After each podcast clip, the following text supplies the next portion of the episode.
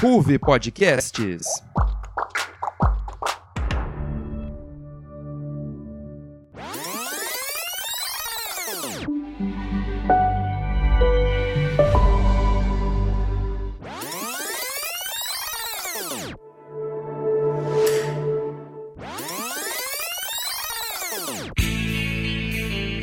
Central Perk, o seu ponto de encontro de séries na Ruve Podcasts.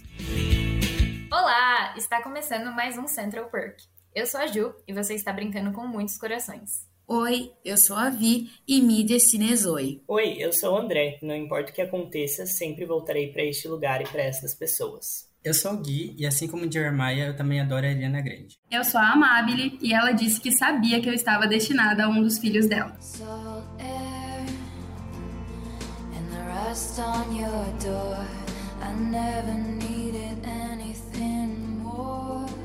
Verão que Mudou Minha Vida é a adaptação da série de livros Trilogia de Verão, dirigida e produzida pela própria autora, Jenny Han. A história gira em torno de Belly, uma adolescente que passa todos os verões na casa de férias da amiga de sua mãe e seus dois filhos. No entanto, tudo muda quando Belly reencontra os irmãos Fishers após um ano, trazendo novas e antigas emoções à tona.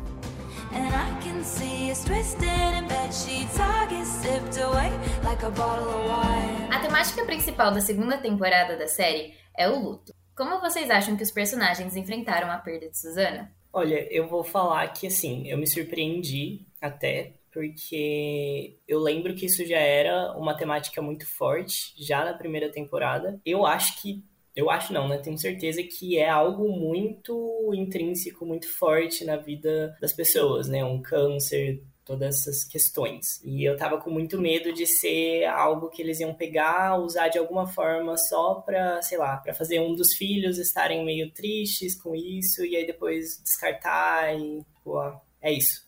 Mas eu fiquei bem feliz de perceber que nessa segunda temporada tudo meio que gira em torno um pouco, né, desse luto dos personagens e foi um tema que foi proposto e foi levado até o final realmente de uma forma que foi bem aproveitada. Eu gostei que a Laurel escreve um livro, né, sobre isso, que ela fala que não é sobre luto em si, mas é sobre amor. Eu acho que ela tinha que ser uma das pessoas mais impactadas mesmo, né, já que é a melhor amiga dela. Eu gosto que a Belly, ela acaba sendo, assim, muito inconveniente no enterro, porque ela acaba fazendo o enterro sobre ela e faz uma coisa muito nada a ver quando era para ela ficar quietinha e se comportar. E depois ela percebe isso e ela admite, e ela se arrepende de tudo isso, sabe? Mas enfim, achei legal, né? Que eles, até em relação à casa, que talvez não seja uma coisa que eu me apegaria tanto, eles tentam manter aquelas memórias de alguma forma e eles levam esse tema de uma forma boa, assim. Eu, pelo menos, chorei várias vezes. É, como você disse, Remy, foi a temática realmente da temporada toda. Foi o que girou em torno da temporada toda. Então, eles tiveram muitas oportunidades de abordar muitas, muitos assuntos diferentes ali. E eu acho que antes de fazer qualquer análise, a gente tem que ter na cabeça que todos eles são adolescentes, lidando com uma perda muito grande de uma mãe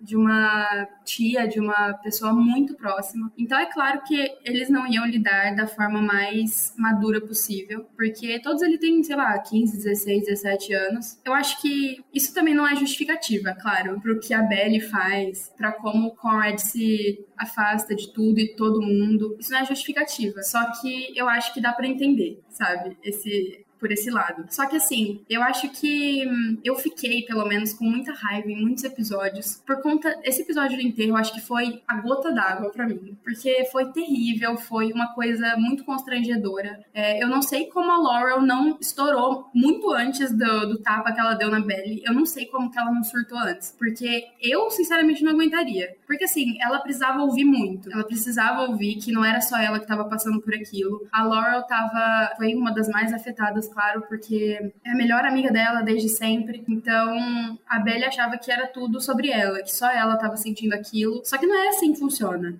Né? E sobre os filhos da, da Susana, é muito difícil ver, né, como eles lidam com isso, porque é muito particular. O Jeremiah lida de uma forma completamente diferente que o Conrad, e faz parte, né? Cada um lida de uma forma diferente. Só que hum, é muito interessante ver, né? Como os dois lutam contra esse sentimento de luto, enfim. E eu achei também interessante a abordagem da série, porque mostra essas particularidades de cada um de lidar com essas formas de lidar com luto mesmo. É, até a tia Júlia lá, ela lida de uma forma completamente negacionista de tudo que aconteceu e pessimista, enfim. É, ela tem o arco lá de, de redenção dela. Mas de qualquer forma, eu achei muito interessante essa forma com que eles trouxeram várias perspectivas de um só luto. Eu achei que foi bem legal. E eu acho, como a Mabili comentou, uma das melhores partes da segunda temporada é o luto. Eu acho que algumas escolhas narrativas que eles têm na série são meio chatas, assim, você assistindo, você fica extremamente cansado de ver, porque no mesmo episódio eles tá tudo bem, e aí depois tá tudo mal. E aí você fica, cara, como pode em 45 minutos tudo acontecer por oito episódios, entendeu? Porque assim, você vai assistindo a temporada desde o começo e a cada episódio a Belly briga com Conrad, depois ela briga com Jeremiah, aí fica tudo bem. Aí eles voltam a ser irmãos. E assim, é, quando você tem numa série várias coisas acontecendo de uma vez só e nenhuma delas é retratada de uma forma muito legal, você não consegue dar desenvolvimento. Então eu acho que assim, é, a forma como eles lidam com o luto da Susana é a melhor parte da temporada. Eu acho que o Steve foi um personagem que eu fiquei focando muito como ele tava reagindo, porque ele a todo momento ele, ele é a cabeça do grupo, sabe? E na primeira temporada quando você vê, ele é extremamente infantil, sabe? Tanto quanto o Jeremiah. Nessa segunda temporada foram dois personagens que cresceram muito, porque o Steven tá preocupado em ir pra faculdade e ele se sente muito culpado de não ter sentido o luto da mesma forma que a Belly sentiu. Tanto a Belly quanto o Conrad. Então eu acho que a série acertou nessa questão de fazer com que os personagens é, tivessem diversas reações ao mesmo assunto, que foi o luto. É, que nem a Mabi, o Gui falaram, é, eu gostei muito que eles trabalharam o luto de formas diferentes. E para mim o que mais me tocou foi a forma como eles trabalharam o luto pra Laurel. Que era assim,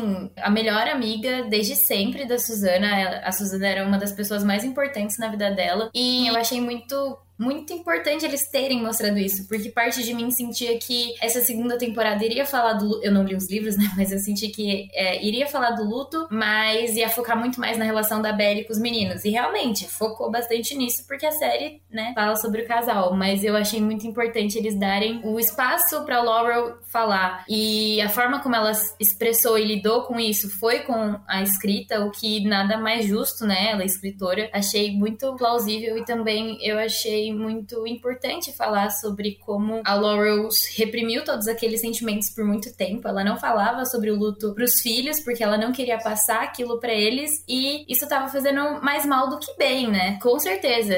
Então eu achei muito muito importante eles falarem sobre isso e abordarem da forma como eles abordaram. Queria até que eles dessem um pouquinho mais de espaço para ela, porque na primeira temporada elas têm muitas cenas juntas e nessa ela assim trabalha sobre isso, mas um pouco menos do que eu gostaria gostaria. E vendo a morte da Susana, acho que a gente percebe o quão incrível ela é, sabe? A personagem é muito rica. Todo momento que tinha cenas dela, eu só queria que ficasse meia hora só de diálogos dela, porque eu não aguentava mais a bela temporada inteira. Inclusive, um dos. Eu entendo que cada um tem uma reação ao luto, mas eu acho que ela mudou muito. Da primeira pra segunda temporada, parece que é outra personagem e eu não consegui engolir a protagonista, sabe? Nossa, eu concordo completamente. Eu acho que ela mudou muito, muito, muito da primeira para a segunda temporada. Eu senti essa mudança também no Jeremiah. Eu acho que ele mudou muito, só que não necessariamente para pior. Eu acho que ele amadureceu muito por causa do luto. É claro, né, que as pessoas amadurecem por conta de um acontecimento tão grande assim. Só que eu acho que ele lidou com isso de uma forma muito boa. Ele não até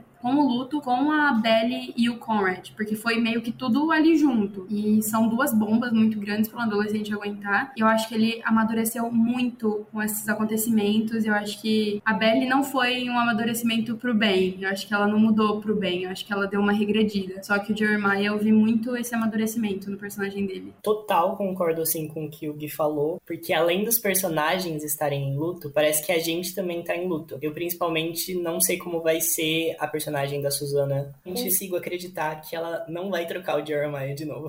Tipo assim, eu não consigo acreditar nisso. E eu tava até conversando com a menina que mora aqui comigo que a gente não sabe, porque de duas uma. Ou é porque realmente a história te leva a acreditar nisso e é porque ela vai ficar com o Conrad no final. Ou talvez seja a atuação da atriz, que não é convincente. Talvez ela não esteja sabendo atuar muito bem ali, então eu ia fazer essa pontuação em relação à atuação. Eu só sei que não tô acreditando, não sei o que, que é. é mas os outros atores eu acho que eles é, são bons, assim. É, a Laura, eu gosto muito dela, vou puxar o saco dela toda hora. E ao mesmo tempo, muito triste ela ter morrido, falecido. É triste mesmo. Também sobre o que a Mabi falou, do Jeremiah ter amadurecido e tal, tem uma cena que me pega muito, que é a cena que ele tá na casa dele, tá a Suzana ainda estava viva, mas estava passando pelo tratamento. E ele tá cuidando das contas. E a gente sabe como saúde nos Estados Unidos é uma coisa muito cara. E eles não têm SUS. Viva o SUS! Mas lá é uma coisa, assim, muito, muito cara. E saber que ele, o filho mais novo, tá tendo que lidar com todas essas finanças e tendo que lidar com uma mãe que ele sabe que tá morrendo, sustentar toda essa barra, um relacionamento do irmão com a menina que ele era apaixonado. Assim, ele teve um amadurecimento que eu não teria eu teria surtado, eu iria me trancar no quarto e chorar. Então, assim, eu realmente acho que o Jeremiah foi o personagem que mais evoluiu. Também o Steve, com certeza. Mas é, o que o Jeremiah fez nessa temporada, os diálogos que ele tem, você fala, cara, realmente amadureceu. Só um último comentário. Em comparação com, essa, com esse amadurecimento do Jeremiah, gente, o que foi aquela cena do carro que o Conrad vê os dois se beijando e aí passa o resto da noite infernizando os dois? Que criancice foi aquela? Que palhaçada, cara. Que isso? E assim, quando você vê essa cena, percebe que não é sobre ela, sabe? Você só vê os dois falando sobre a Belly e ela tá no carro. Ah, não, ela gosta disso. Não, a Belly gosta daquilo. Não, mas você fez aquilo que eu já fiz com ela. E ela quieta. Então, assim, acho que fica mais escancarado que nunca foi sobre ela, entendeu? Parece que é uma disputa para ver quem, com quem a garota vai ficar no final. Dá vontade de falar, se valoriza, Conrad. Para de fazer isso. Exatamente. Nesse verão, o quarteto precisou lidar com diversas questões amorosas e familiares. Vocês acham que a atuação do elenco sustentou essas temáticas? Então, eu acho que pra metade do elenco, sim. Eu diria que pro. Na primeira temporada, eu achava o ator que fazia o Jeremiah péssimo. Eu já tinha até comentado com as meninas em off, mas é, nessa temporada eu fiquei extremamente chocado que ele entregou o que deveria, sabe? Eu acho que tem algumas cenas que exigem que ele tenha uma maturidade que o personagem não tem. Então o ator conseguiu fazer de uma forma muito boa. Outro personagem também é o Steven. Eu acho, eu bato na tecla de que é, dos adolescentes ele é o melhor ator, porque eu acho que, sim, é difícil você fazer um, um personagem que não sente tanto quanto os outros, mas ele faz de uma forma bonita. Você não acha que ele é um péssimo ator só porque o personagem é apático a tudo, entendeu? Então eu acho que esses dois são personagens que, para mim, se destacaram. Enquanto a Belly e o Conrad não consegui engolir, eu acho que, ai, a vibe Edward dele na primeira temporada colava, na segunda não foi para mim sabe? Algumas caras específicas que ele fazia quando alguém falava, olha, Conrad, você não tá legal, sabe? Eu não conseguia engolir, achava bem, bem ruim mesmo, assim. A Belly, é, eu acho que muito pelas atitudes da personagem, eu acho que a atuação tá um pouquinho melhor do que a do Conrad, mas ainda assim, ela tá insuportável, então eu acho que nem a atuação conseguiu salvar, entendeu? Eu concordo, Gui, e quero fazer um adendo para uma das atrizes que você não comentou, que é a Taylor. Gente, eu tenho, eu tenho raiva. Não, eu não gosto dela eu não gosto dela. Falaram aqui no off, no meu ponto, que ela é mãe, não gosto dela. Porque, gente, a atuação dela, eu sinto que ela não tá atuando porque ela é só uma adolescente sendo adolescente. Isso me irrita. Ela fala como uma adolescente estadunidense e isso me deixa, me dá calafrios, entende? Ela usa aquelas gírias lá e beleza, é uma série de adolescente. Mas, cara, não me desce. Eu acho a personagem chata, então acho que isso influencia no meu gosto. É porque eu acho que ela é muito, tipo, pick me, sabe? Não, eu não acho, ela não me desce, entende? Mas com os outros atores eu concordo. O Conrad em específico, pelo amor de Deus, quando a voz dele afinava do nada, a puberdade vindo, meu Deus, me dava calafrio também. Nossa, eu acho que você definiu muito bem a Taylor.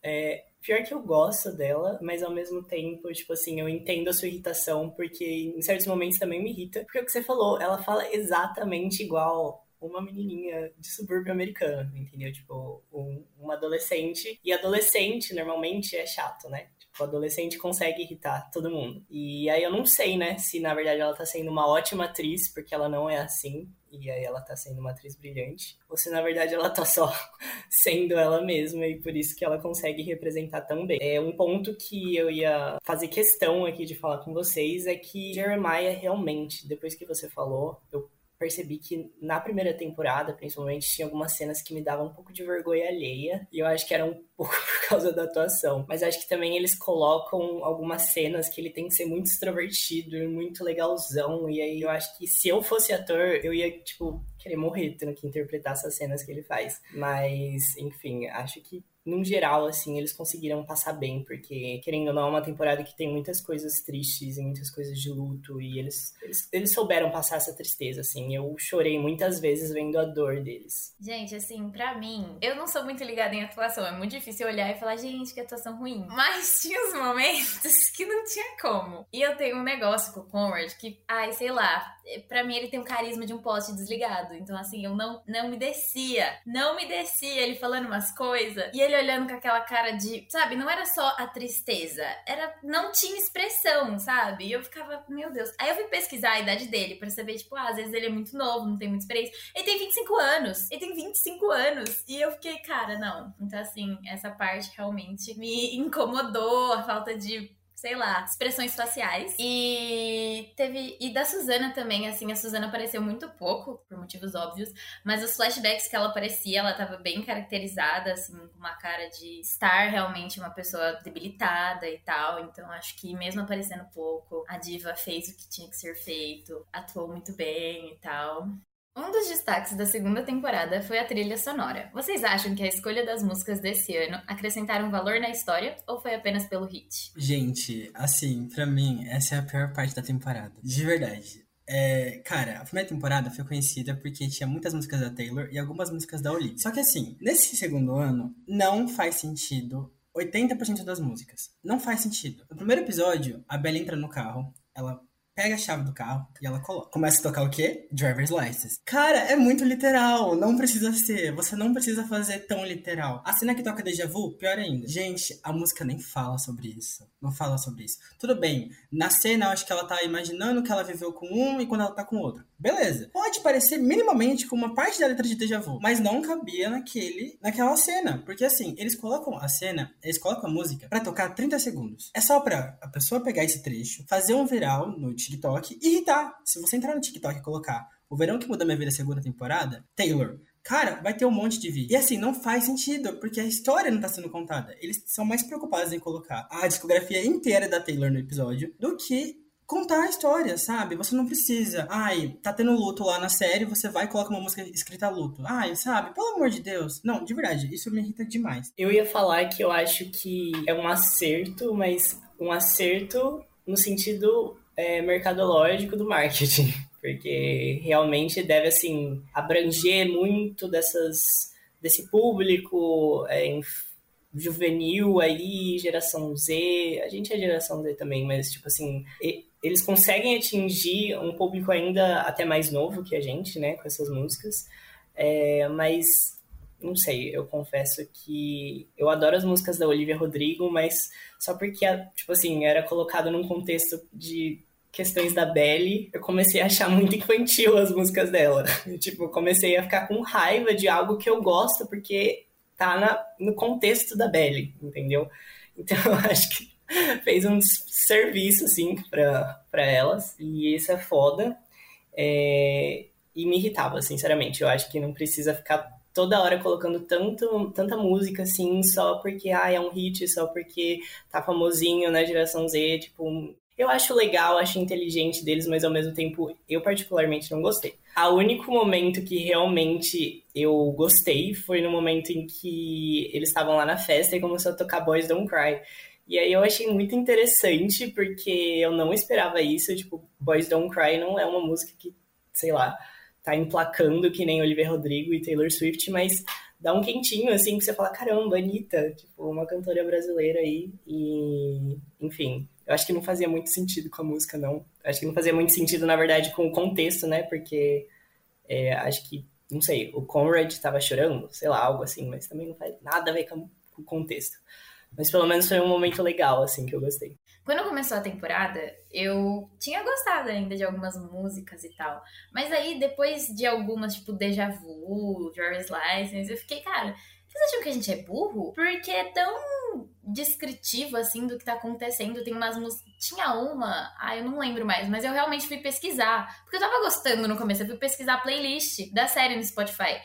E tinha uma muito boa do Frank Ocean, né? Aí eu falei, nossa, que legal, tem, tem momentos bons. Mas tem outros que são tão descritíveis, que nem você falou, que você fala, nossa, parece que eu sou incapaz de interpretar, eu preciso de uma música de fundo me dizendo exatamente o que tá acontecendo naquela cena. E outra coisa, sobre essa parte do marketing e tal, eu sinceramente achei pobre, porque se eles tivessem usado essa estratégia na primeira temporada, eu ainda assim passaria um pano porque ia falar, ok, eles estão tentando alavancar a série e tal, mas já tinha uma expectativa muito grande para a segunda temporada, já tinha uma fanbase vinda dos livros. Eles não precisavam usar disso, porque não é como se a segunda temporada tivesse um, uma dúvida de, ah, será que vai flopar ou não. Tinha quase, assim, tinha um número certo ali de que pelo menos uma quantidade boa de pessoas iam assistir. Eu acho que eles não precisavam fazer isso dessa vez e eles acabaram empobrecendo bastante, na minha opinião, é, exagerando, assim, de músicas da Taylor, apesar de eu também. A música que eu tava pensando era Delicate da Taylor, porque ela vai lançar o, o Taylor's version do Reputation e ela colocou pra primeira vez ser ouvida na série. Então acho que assim, de certa forma virou uma forma dela divulgar o trabalho dela, entendeu? Só que, cara, essa cena eu acho péssima, porque eles estão na piscina e começa a tocar a música e gente, se você ouve, não precisa nem ouvir a música inteira, assim, na discografia da Taylor. Você ouve na própria cena, não faz sentido algum, sabe? Ela fala sobre ser odiada e eles estavam na piscina rindo, sabe? Não faz sentido. E aí eu acho que, como o Remy falou, sabe? é, virou, cara, virou uma, uma forma da, sei lá, da Taylor mostrar as músicas dela, entendeu? E assim, eu não acho que a culpa seja dela. Eu acho que a autora tem um pouquinho de erro nisso, sabe? Porque como a série passa por ela, por mais que ela seja só, só ela é a criadora, mas em relação à direção ela não tem cuidado especificamente, é, tudo passa por ela, né? Então, assim, é, eu acho que a história tem que se sustentar sozinha, sabe? A gente conhece várias obras que a trilha sonora é muito foda, muito incrível, mas quando as pessoas lembram mais que tocou Taylor Swift no seu episódio do que a história dos seus personagens, é porque tem alguma coisa errada aí, entendeu? Gente, eu achei terrível também. Eu achei que foi completamente só pelo hit. E o que é interessante, porque, pelo menos eu, quando assisto uma série e ouço uma música que eu conheço, eu fico tipo, caramba, que legal, é aquela música lá, tá ligado? Só que é muito perceptível porque que eles estão fazendo isso em The Turned Pretty, que é completamente forçação de barra, sabe? Como vocês todos já falaram, é, não tem necessidade de tantas músicas assim é, famosas e hits serem colocadas nessas situações completamente literais e muitas vezes erradas. E senti falta também de uma trilha sonora original, porque isso é um diferencial muito grande em séries e não teve isso, né? Em grande parte da, das temporadas. Mas é isso, eu concordo. Foi completamente pelo hit, pelo, pelo marketing, pelo hit no TikTok, porque é só o que se vê naquela rede social. Mas é isso, gente. Só pelo hit mesmo. never never mind. E agora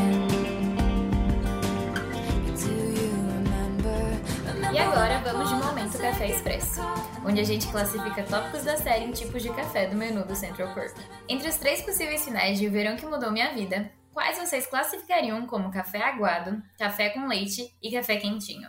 Então, gente, é... ao longo da temporada eu mudei de ideia várias vezes. Agora, depois de ter terminado, eu falaria que café aguado é a Belly com Conrad, café com leite é a Belly com Jeremiah, porque eu acho que ele cresceu muito essa temporada e eu, gosto do jeito que ele cuida dela. Mas para mim, o café quentinho, que seria o melhor, é a Belly sozinha. Só que, sozinha, se ela estiver fazendo terapia, porque ela tá insuportável essa temporada. Então, assim, talvez a gente poderia até pensar que, cara, essa garota, ela precisa de ajuda, entendeu? Acho que se a Jenny Han puder colocar no roteiro da próxima temporada, olha, quero fazer terapia, mãe e ela for, vai ser ótima, porque assim, a gente tem que gostar da gente mesmo quando a gente tá sozinho. E com a diva ali é difícil, viu? Então, eu diria que a melhor opção, dentre todas essas horríveis, seria ela ficar sozinha, que é o café quentinho. Que satisfação ver um Tim Conrad mudando de ideia. Fico feliz demais com isso, tá? Eu sou eu sou testemunha de Tim Jeremiah, mas na minha resposta, café aguado, Belly e Conrad com certeza, porque eu acho que o Conrad regrediu muito nessa temporada. Acho que os dois juntos já não tem o... a química que tinha antes. Eu já nem achava que tinha química, mas tinha mais do que nessa temporada. Acho que os dois, da forma que eles estão atualmente, não combinam nem um pouco. Café com leite. Vou colocar também Belly e Jeremiah, porque acho que eles estão se entendendo melhor. Acho que tá rolando um clima melhor também do que tava na temporada anterior. Na verdade, não. Eu acho que eu prefiro eles na temporada anterior. Mas entre Conrad e Jeremiah, Jeremiah ainda. E café quentinho, com certeza. Belly sozinha. Também na terapia, com fé. E porque, gente, sinceramente, eu acho que. Eu tô cansada, na verdade, da Belly com qualquer um dos dois. Então, acho que o melhor a se fazer é ela ficar sozinha. Ou ficar com o coitado do Cameron, que também é bom demais para ela. Mas. Acho que é isso, gente. Olha, pra mim, eu vou seguir a mesma mesmo padrão de vocês. Café aguado, Belly Conrad. Nunca gostei, nunca fui fã, nunca defendi. Não gosto dele desde o começo. Eu entendo que ele estava passando por muitos problemas na primeira temporada, tal como na segunda. Mas ele sempre tratou muito mal ela, assim, não gosto dele. Na primeira temporada eu ainda gostava muito dela. É... Ai, desculpa. É, mas, enfim, café com leite, Belly Jeremiah. Não queria colocar eles aqui, porque apesar de eu amar muito Jeremiah, pago muito pau para ele. Eu acho que ele não merece não merece essa situação. É, ele, ela não merece ele, ele trata muito bem ela. Ele é um querido, ele tá toda hora se preocupando como é que ela tá. Ele mesmo é, fica meio assim de avançar nela, né, de dar em cima dela no começo da segunda temporada, porque ele sabe que ela sente coisas ainda pelo Conrad. Eu acho muito maduro da parte dele de falar, olha, não sei se eu quero me machucar de novo nisso. Então, de verdade, acho que nem, nem café com leite merecia mas tudo bem. E café quentinho, Belly, sozinha, passando por uma terapia. Eu acho que ela não. De verdade, de verdade, acho que ela tem que se amar mesmo. Ela ama muito Conrad, mas não, não vai fazer bem para nenhum dos dois se eles ficarem juntos no final. E infelizmente é o que eu acho que vai acontecer. Gente, justamente por isso que a Ju falou, talvez eu tenha uma opinião muito impopular, muito polêmica. Mas, como café aguado, para mim, é Belly e Jeremiah. Porque o Jeremiah simplesmente não me... Tipo, não, não sei exatamente qual é a ordem. Mas o Jeremiah merece uma pessoa melhor na vida dele. Então, para mim, eu não vou ficar feliz se ele ficar com a Belly entendeu? O que resume essa série para mim é a clássica pessoa que gosta de ir atrás de pessoas que estão emocionalmente indisponíveis. A Belly é essa pessoa. E eu acho que, sinceramente, o Jeremiah, que passou tanto tempo sendo segunda opção e sendo a pessoa que tá sempre ali por ela, mas que ela não vai estar tá sempre ali por ele, ele merece algo melhor. E ele merece ser a primeira opção de alguém. E eu digo isso porque é muito fácil de você se simpatizar com Jeremiah por causa disso. Eu acho que a gente sempre se sente um pouco Jeremiah. Então acho que ele merece algo melhor. Então, Café Aguado para mim é é, Belly e Jeremiah. É, o café com leite seria Belly e Conrad, porque já que ela quer tanto Conrad, então vai e fica com ele. Se é isso que você quer. Se você acha que vai ser o melhor para você, faz uma terapia ali de casal, entra na terapia solo também. E para mim, o café quentinho é realmente eles pararem com tudo isso e, tipo, perceberem que talvez o melhor para todos é eles manterem essa convivência entre os três, junto com o irmão da Belly também, em família, que, tipo assim, eu acho que durante a série fica muito claro que o mais importante para todos eles é todos estarem juntos, é todos estarem juntos como amigos, como uma família, dando suporte um pro outro. Então, talvez cada um seguir sua própria vida e ter outras pessoas seria algo melhor, porque assim ninguém vai sair machucado, ninguém vai se distanciar, todos vão continuar juntos, todos vão continuar passando os verões juntos, todos vão ter filhos que vão passar os verões juntos também. E para mim eu acho que essa seria a solução perfeita da série. Enfim, não sei se é muito polêmico, não sei se eu fui muito mal com a Belly aqui, mas essa é a minha opinião. Ouvi apenas sensatez. Pra mim também, eu acho que por mais que eu não goste da Belly com Jeremiah, eu acho que talvez isso seria o melhor para os dois nesse sentido, além da terapia, que é o melhor para todo mundo, eu acho que talvez seria o melhor para os dois, porque eu não consigo imaginar a Belly se apaixonando por qualquer outra pessoa e eu imagino que se acontecesse dela aparecer com outra pessoa, o Conrad iria agir que nem na primeira temporada, quando aparece o Cameron, e ele já finalmente fala: "Ah, então vou avançar nela". E eu acho que assim, por mais que eu não goste desse casal, talvez eles se mereçam.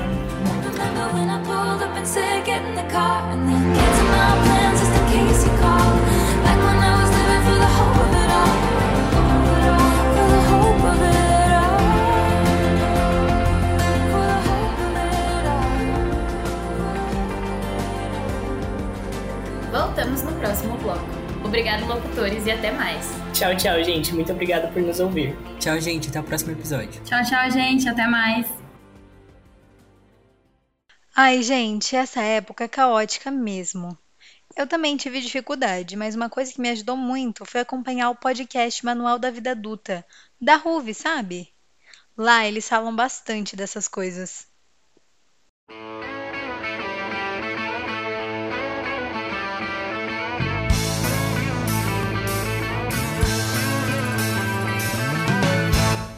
Estamos de volta, pessoal. E nesse segundo bloco a gente vai falar sobre Violeta, uma das maiores telenovelas da América Latina e com um público muito fiel até os dias de hoje. Olá, pessoal. Oi, galera. Nunca vão poder me calar, pois eu vou falar pra poder vencer. Só saber É uma telenovela argentina, exibida entre maio de 2012 e fevereiro de 2015. Dirigida por Marty Siban, a trama gira em torno de Violeta, uma garota apaixonada por música e com o sonho de ser uma grande estrela. Seu pai, Germain, desaprova o desejo da filha e faz de tudo para que ela se afaste desse mundo. Em busca de seu lugar na arte, Violeta encontra em seu caminho dois garotos que virarão a sua vida de cabeça para baixo. Vivendo a minha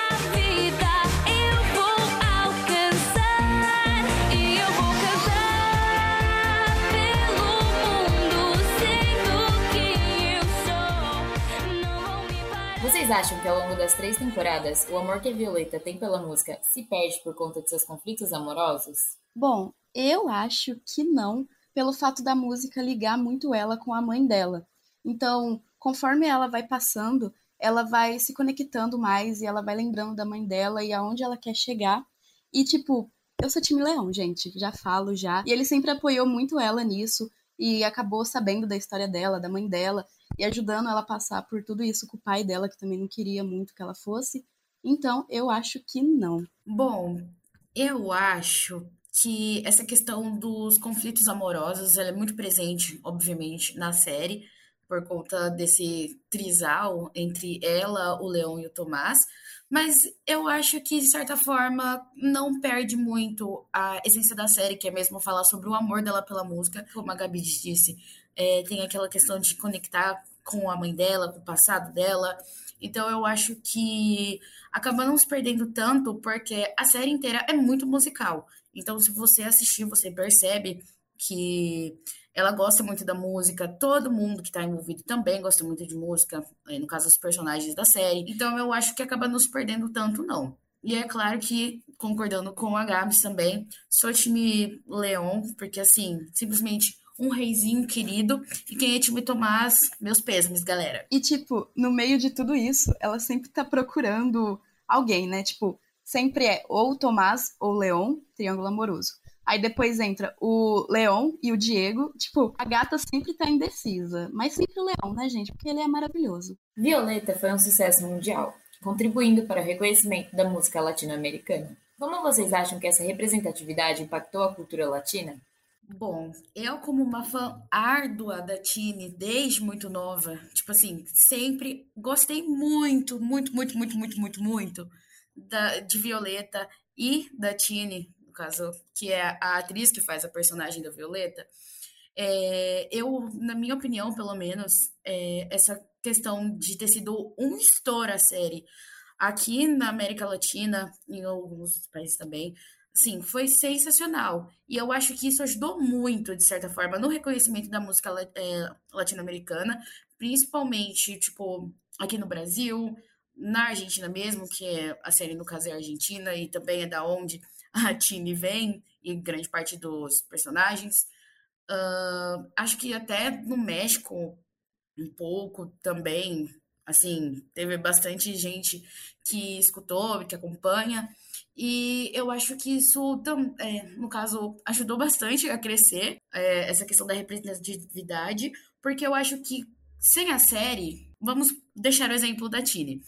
É, se não tivesse acontecido a série, se ela não tivesse assim, é, feito o personagem da Violeta e tudo mais, na minha opinião, pelo menos, hoje em dia ela não seria a artista que ela é hoje. Tipo assim, reconhecida mundialmente, mas principalmente na América Latina, porque é onde a gente tem uma, uma pegada mais próxima, sabe? Então, eu acho que isso auxiliou muito, tanto para o crescimento dela, quanto é, o impacto realmente da música da América Latina. E, assim, música em espanhol, aqui no Brasil, pelo menos, a gente não tem muito costume de ouvir. São poucas as pessoas que, assim, curtem mesmo, gostam de, sei lá, shows, concertos e gostam mesmo de consumir essa música espanhol. E a galera, tipo, quando assistiu a série, escutou adoidadamente. Eu lembro que, tipo assim, vivia assistindo vídeo no YouTube. Devem ter milhões de streamings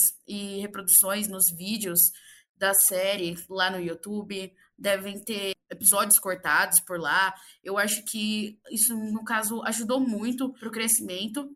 Então, de certa forma, isso foi excelente pra gente. Eu super concordo com a Vitória. Tipo, é, com Violeta a gente teve um alcance enorme de pessoas escutando música em espanhol. Tanto que em Violeta também tinha um ator brasileiro. E mesmo sendo meio estereotipado, assim, apareceu e o pessoal ficava, nossa, um brasileiro, tem um brasileiro. E mesmo que eu não ah, tenha o costume de ouvir a Tini, eu acho ela, assim, uma artista maravilhosa.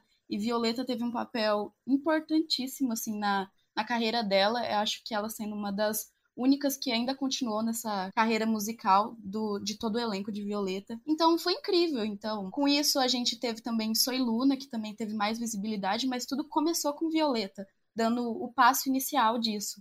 É, eu acho que puxando um pouco esse gancho também de Soluna, isso ajudou muito também com o crescimento, porque assim, veio Violeta e logo em seguida veio Soluna, e segue na mesma pegada que tem aquela questão de triângulo amoroso também. A pegada das duas séries são muito parecidas e todas ambas são musicais, então assim, a galera consumiu bastante também. Eu acredito que ouso em dizer que o estouro que foi Soul Luna, tipo assim, foi muito maior do que Violeta, parando para pensar hoje em dia. Porque, assim, tava na ponta da língua a galera conhecer as músicas e assistir os episódios, conhecer os personagens, que isso, que aquilo.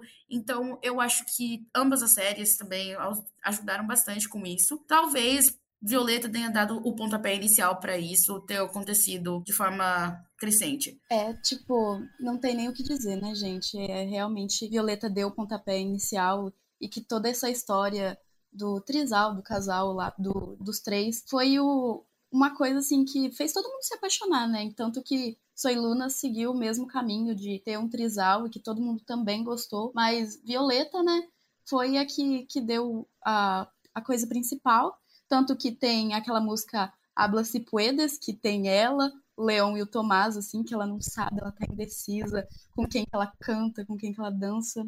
Uma querida, né, gente? Indo pra questão de músicas favoritas da série. De longe, Te Creo é a minha favorita, assim. Muito clichê? Sim, mas é o que eu gosto. Gostamos de um clichêzinho na música, tipo assim, é clichê na questão de assim, ai, ah, todo mundo conhece essa. Sim, porque ela é boa e ela é maneira de ouvir. Então, eu lembro que desde pequena, nossa, eu escutava tanto essa música, assistia tanto vídeo no YouTube dela, tipo, edit que a galera fazia, com a Violeta com o Leon, da Violeta com o Tomás. Nossa, eu acho muito maneiro.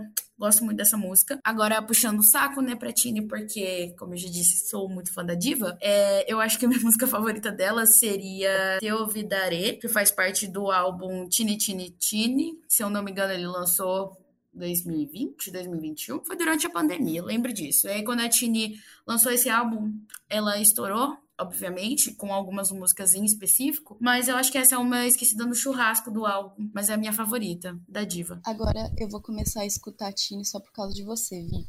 Mas, voltando, né? A minha, as minhas duas músicas preferidas, porque eu não consigo escolher entre as duas, é Vou Por Ti. Ai, gente, eu amo essa música, sério. Tipo, eu sabia até a dancinha. E da outra também sei, que é Ser Melhor. Também sei a dancinha. Se a gente não tivesse um podcast, eu dançava pra vocês. Adoro. Muito bom. Gosto também de, de todo o clipe das duas, principalmente de Ser Melhor, porque tá todo mundo. E tem a aproximação que ela tem com o pai dela, do pai dela ver ela cantando. Acho assim, muito fofo, acho muito bonitinho.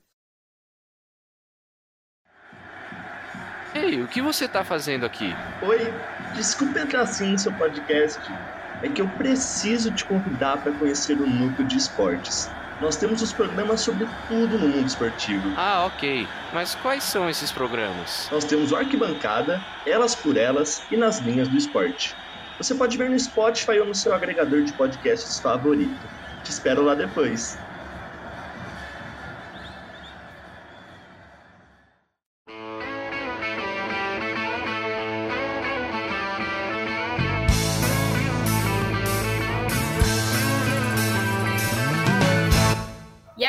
Para finalizar, juntamos o elenco todo de volta para falar sobre as séries que estamos vendo no momento.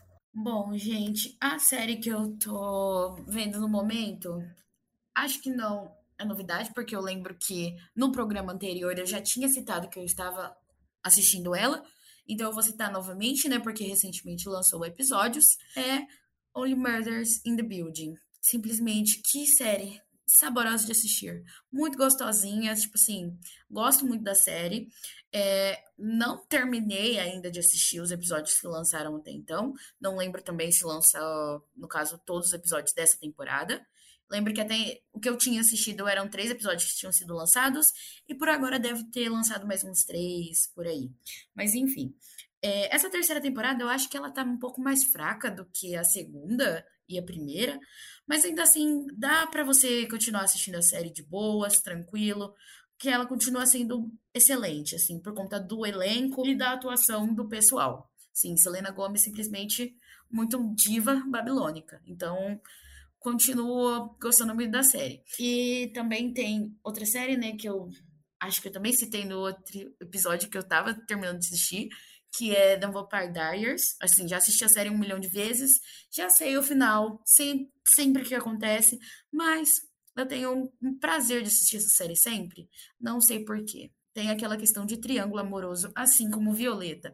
Então, fica toda aquela questão assim em cima da Helena, do Damon, do Stefan. E eu fico assim, meu Deus, que queridos. E assim, simplesmente sensacional a série. Tô, tô na última temporada agora. E estou me preparando para o final novamente, porque é triste. Bom, a série que eu terminei de assistir, na realidade eu não tinha assistido a primeira temporada, mas eu vi que a segunda foi muito babada.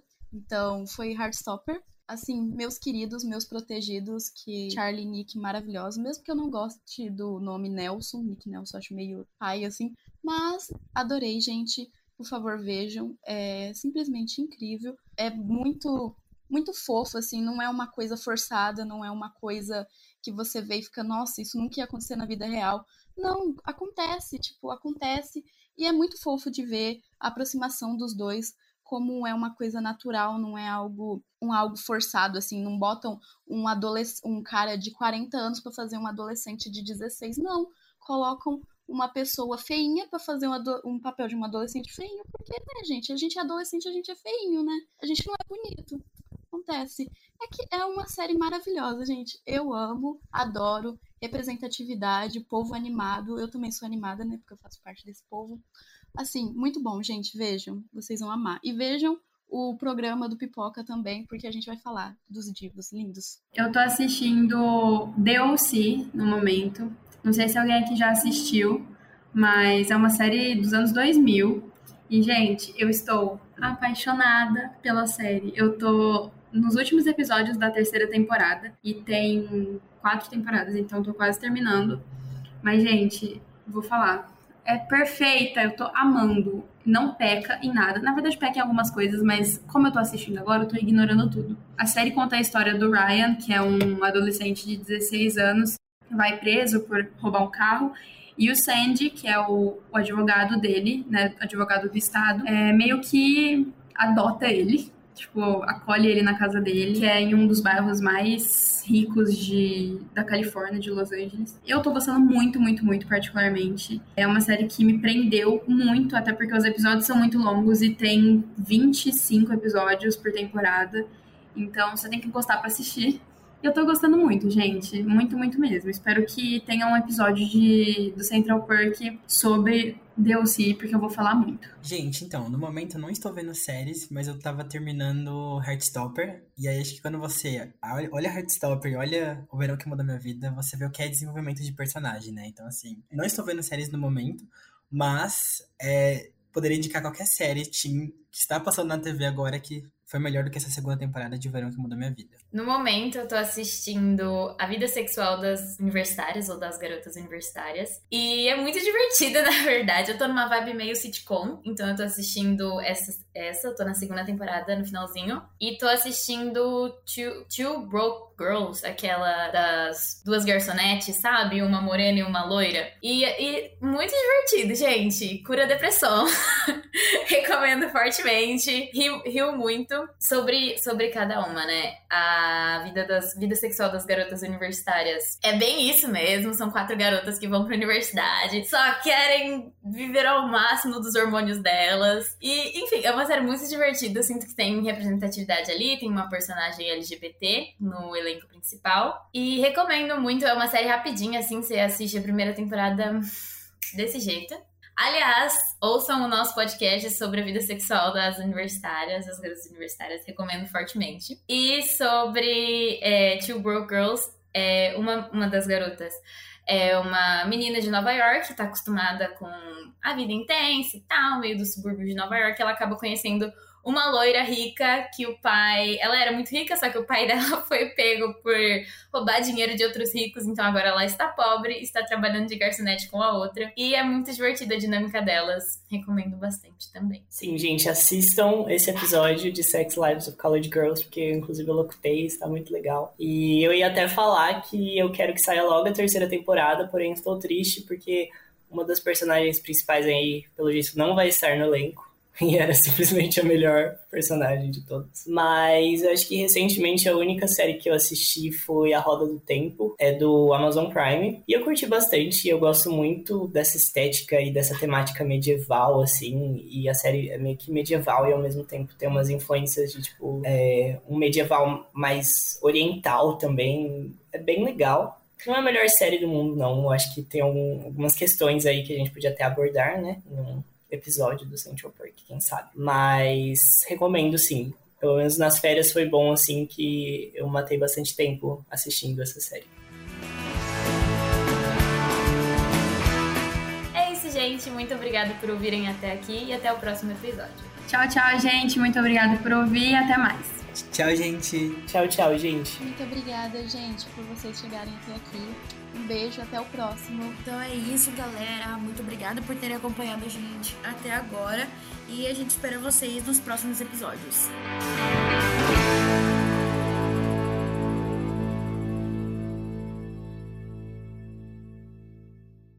Não se esqueça de nos seguir no Instagram, Twitter e TikTok, arroba Ruve Podcasts. Tchau, tchau, pessoal! Ruve Podcasts. Esse é um programa do Núcleo de Entretenimento da Ruve Podcasts. Roteiro por Amável Lisioli, Júlia Moura e Guilherme Machado Leal. Apresentação por Júlia Moura, com comentários de Amável Lisioli, André Garafatin, Gabriele Rocha, Guilherme Machado Leal, Júlia Moura e Vitória Borges. Edição de som por Christian Bessoni e Enzo Nucci. Pós-produção de Lucas Beltrame, produção de Amável Lisioli e edição geral de Carolina Guiar.